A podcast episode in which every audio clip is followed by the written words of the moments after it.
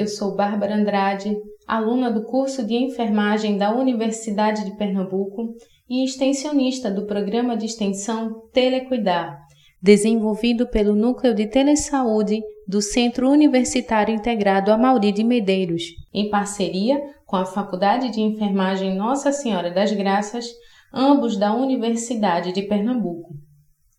Este é o início de uma série de podcasts chamado Cuidadosamente, criado pelo grupo de extensionistas do programa e orientado pela professora da Universidade de Pernambuco, Lígia Almeida. No episódio de hoje, iremos falar sobre a importância dos primeiros mil dias do bebê e sua relação com a depressão perinatal. Vem com a gente conhecer um pouco mais sobre esse tema tão importante.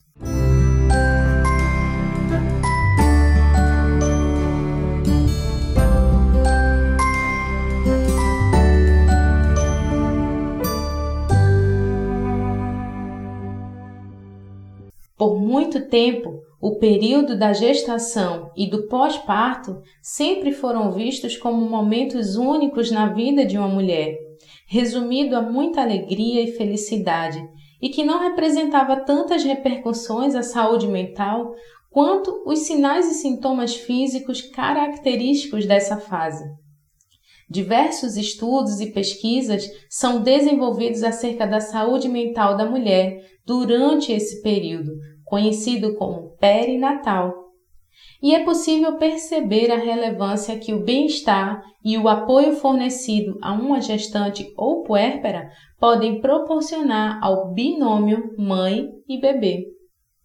E para enriquecer essa temática, falando um pouco mais sobre esse assunto e esclarecer as dúvidas mais frequentes, nós convidamos Elisandra Regina, que dentre seus títulos é enfermeira do Instituto Federal de Pernambuco, no campus Pesqueira, é professora substituta do curso de enfermagem pela Universidade Federal de Pernambuco, mestranda em enfermagem pela Universidade de Pernambuco e tem residência em saúde mental na Universidade de Pernambuco.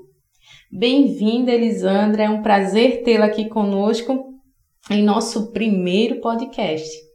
Olá, Bárbara. Obrigada pelo convite é, e que esse momento seja rico na difusão de informações né, que irão contribuir para um olhar mais acurado e humanizado no sofrimento mental no ciclo gravídico puerperal e na saúde mental materna.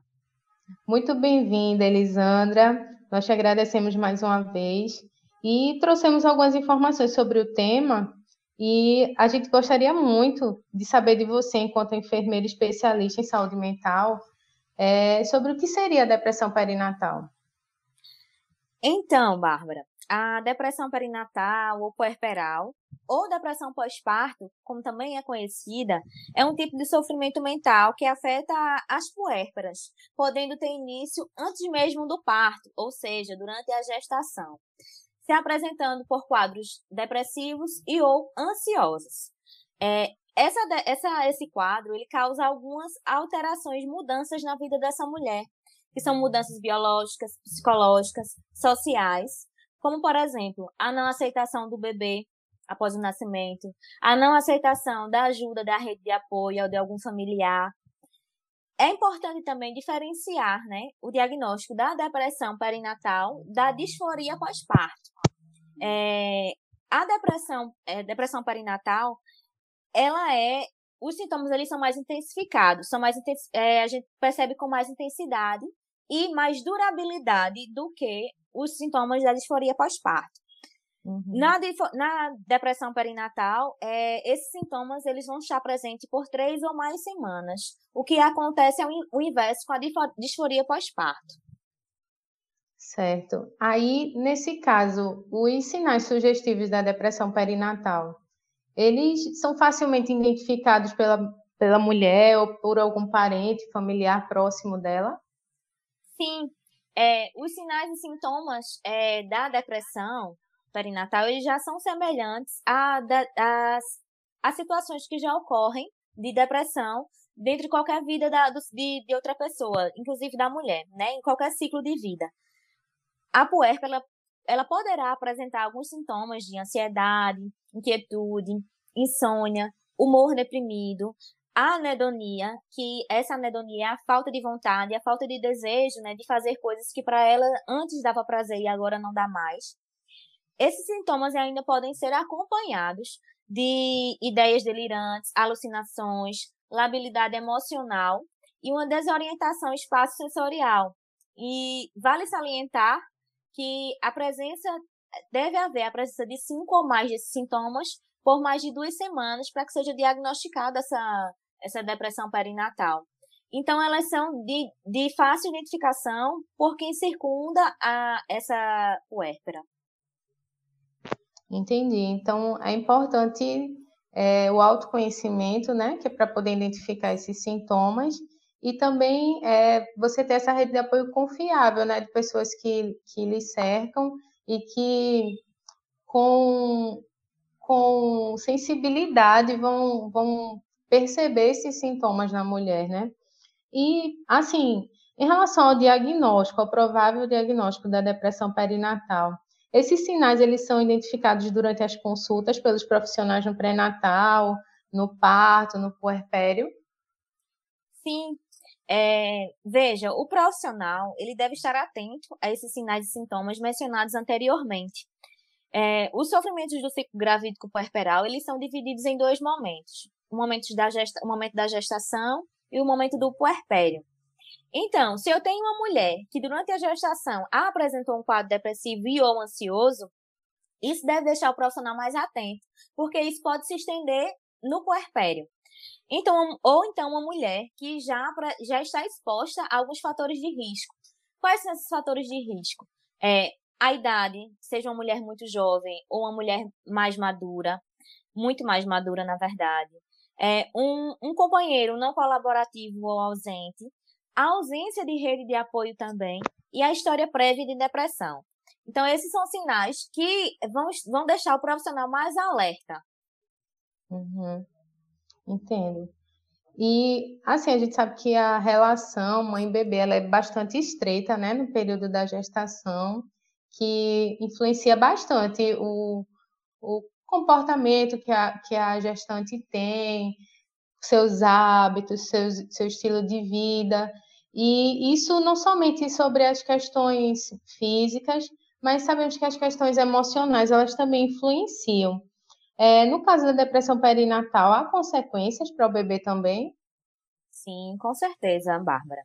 Na depressão é, perinatal, há um aumento de alguns níveis de hormônios que podem afetar né, e ser prejudiciais ao bebê no seu desenvolvimento neurocomportamental, como, por exemplo, aumento de catecolaminas e cortisol, e isso impacta nos níveis hormonais do bebê e no fluxo sanguíneo uterino para esse bebê.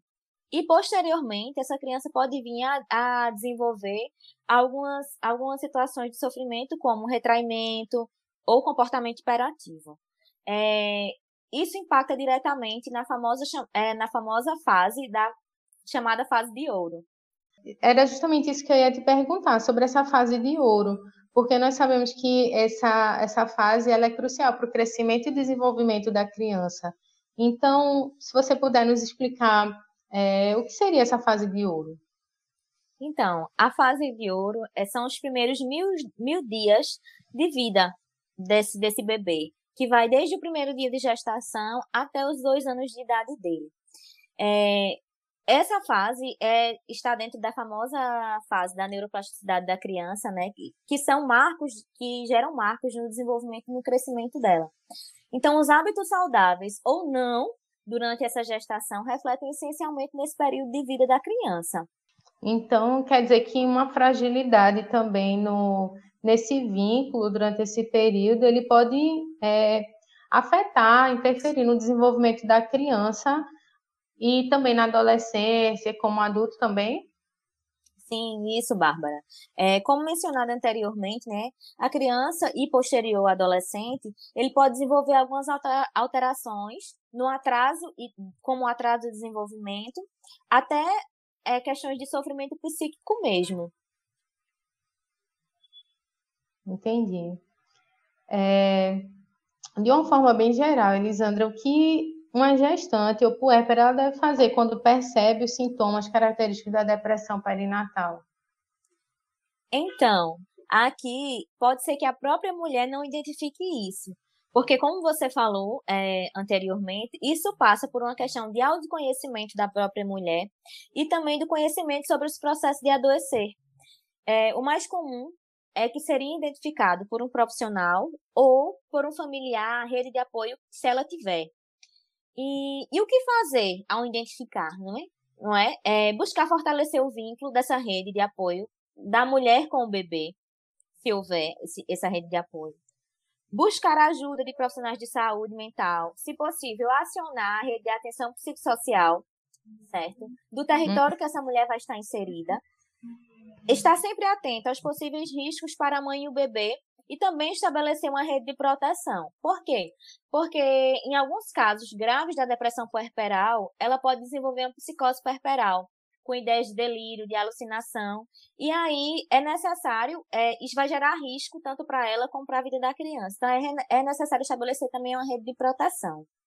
Certo. E quando a gente fala das vantagens, né, de se, de se identificar isso é, rápido e estabelecer um autocuidado, o que traz de benefício para tanto para a mulher quanto para o bebê? Veja, o autocuidado nesse sentido seria voltado a, a mulher desenvolver hábitos saudáveis né, durante a gestação e também durante o puerpério, dentro, dentro dos limites de cada uma, de cada mulher, né? Realizando uhum. também as consultas de pré-natais recomendadas, e inclusive que essa rede de apoio dessa mulher também participe dessas consultas de pré-natal. Favorecer o conhecimento para a mulher sobre o ato de parir, sobre os direitos, e sobre as escolhas delas que devem ser respeitadas durante esse momento, durante esse ato. E isso influencia bem no ciclo gravídico puerperal. O que melhor nós profissionais podemos fazer por essa mulher é favorecer o conhecimento. Poucos profissionais se detêm nisso, ou poucos profissionais relacionam isso, porque às vezes o sintoma na mulher é tão sutil, né? É tão. Cai passa senso... só por isso, Sim. cai no senso popular, né, Bárbara? De dizer assim, ah, é frescura.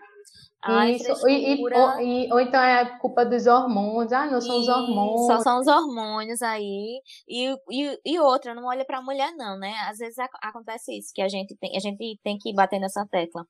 Porque a mulher, quando pare, é, o foco é o bebê. Uhum. Ela é a mãe do bebê e quando todo mundo chega, a primeira coisa que o povo vai pergunta é pela criança, não é ela, né? E uma mulher está extremamente sensível, é vulnerável a toda aquela situação e a gente não foca nela também. Isso. E, e aí, quando vai diagnosticar um problema no bebê, se, se cogita todas as possibilidades possíveis e imagináveis, desde doenças congênitas, tipo de de investigar gene, tudo, até questão alimentar, mas muitas vezes deixa passar batido sobre a questão da, da interferência da, da depressão na mulher, sobre o que você falou, né? Sobre as questões orgânicas mesmo do, da formação do bebê. Isso pode é, trazer uma disfunção, uma disfunção realmente no desenvolvimento dessa criança e, e isso só se mostrar muito depois, né? Às vezes não é nem algo imediato, até porque em bebê é muito difícil você identificar qualquer disfunção num bebê, principalmente Exato. disfunções cognitivas. Só dá para perceber realmente bem mais tarde e a gente vê que isso é algo que é a longo prazo, mas que com um simples, um, um simples diagnóstico assim, de, de você realmente estar tá atento a esses sinais e e tornar isso relevante faz toda a diferença, porque isso vai fazer diferença na, no, na vida do bebê, da criança, do, do adolescente, como a gente viu. É, acho que a gestação Esse... deveria ser levada como um processo mais sério, um fenômeno mais sério. Isso. E a gente não leva Isso. a gestação como um fenômeno tão sério, né? Isso. É verdade. É, a gente vê como o papel da rede de apoio é essencial né, em todo esse processo e principalmente do profissional de saúde que acolhe, orienta essas mulheres, seja na atenção básica ou até mesmo quando ela é direcionada para essa rede de cuidado de apoio psicossocial, como é importante, né? Como seus familiares são essenciais para fortalecer e dar esse suporte para elas e elas poderem passar por essa fase é, de forma saudável, né? De forma leve, conseguindo superar isso. E para a gente encerrar esse bate-papo, eu queria que você desse assim suas, suas considerações finais. É, como eu falei anteriormente, eu acho que o que melhor a gente pode fazer é justamente isso: levar a mulher e a família favorecer o conhecimento sobre, porque as maiores dificuldades estão sobre as mulheres não conhecerem o seu próprio direito, não, não terem, inclusive, conhecimento sobre as próprias mudanças que ocorrem no seu corpo durante esse período de, de gestação e de, de puerpério. Então, o conhecimento, para mim, é fundamental. E a gente, enquanto profissional de saúde, é a ponte entre o fato de não conhecer e o conhecer. Falou tudo. Nós ficamos por aqui. Muito obrigada, Elisandra, por aceitar o convite. Nós estamos felizes pela sua participação, sabemos quão importante ela foi para dar esse pontapé inicial nesse nosso projeto de podcast. Nós agradecemos muito sua participação. Muito obrigada. Eu que agradeço. É isso aí, pessoal. Esse foi o nosso episódio de hoje. Que venham outras oportunidades para falarmos mais sobre esse tema tão rico. E para você que quer aprender mais, segue a gente nas redes sociais pelo arroba Telecuidar. Meu nome é Bárbara Andrade e esse foi o podcast Cuidadosamente. Agradecemos a presença de todos e a atenção dos ouvintes. Até a próxima!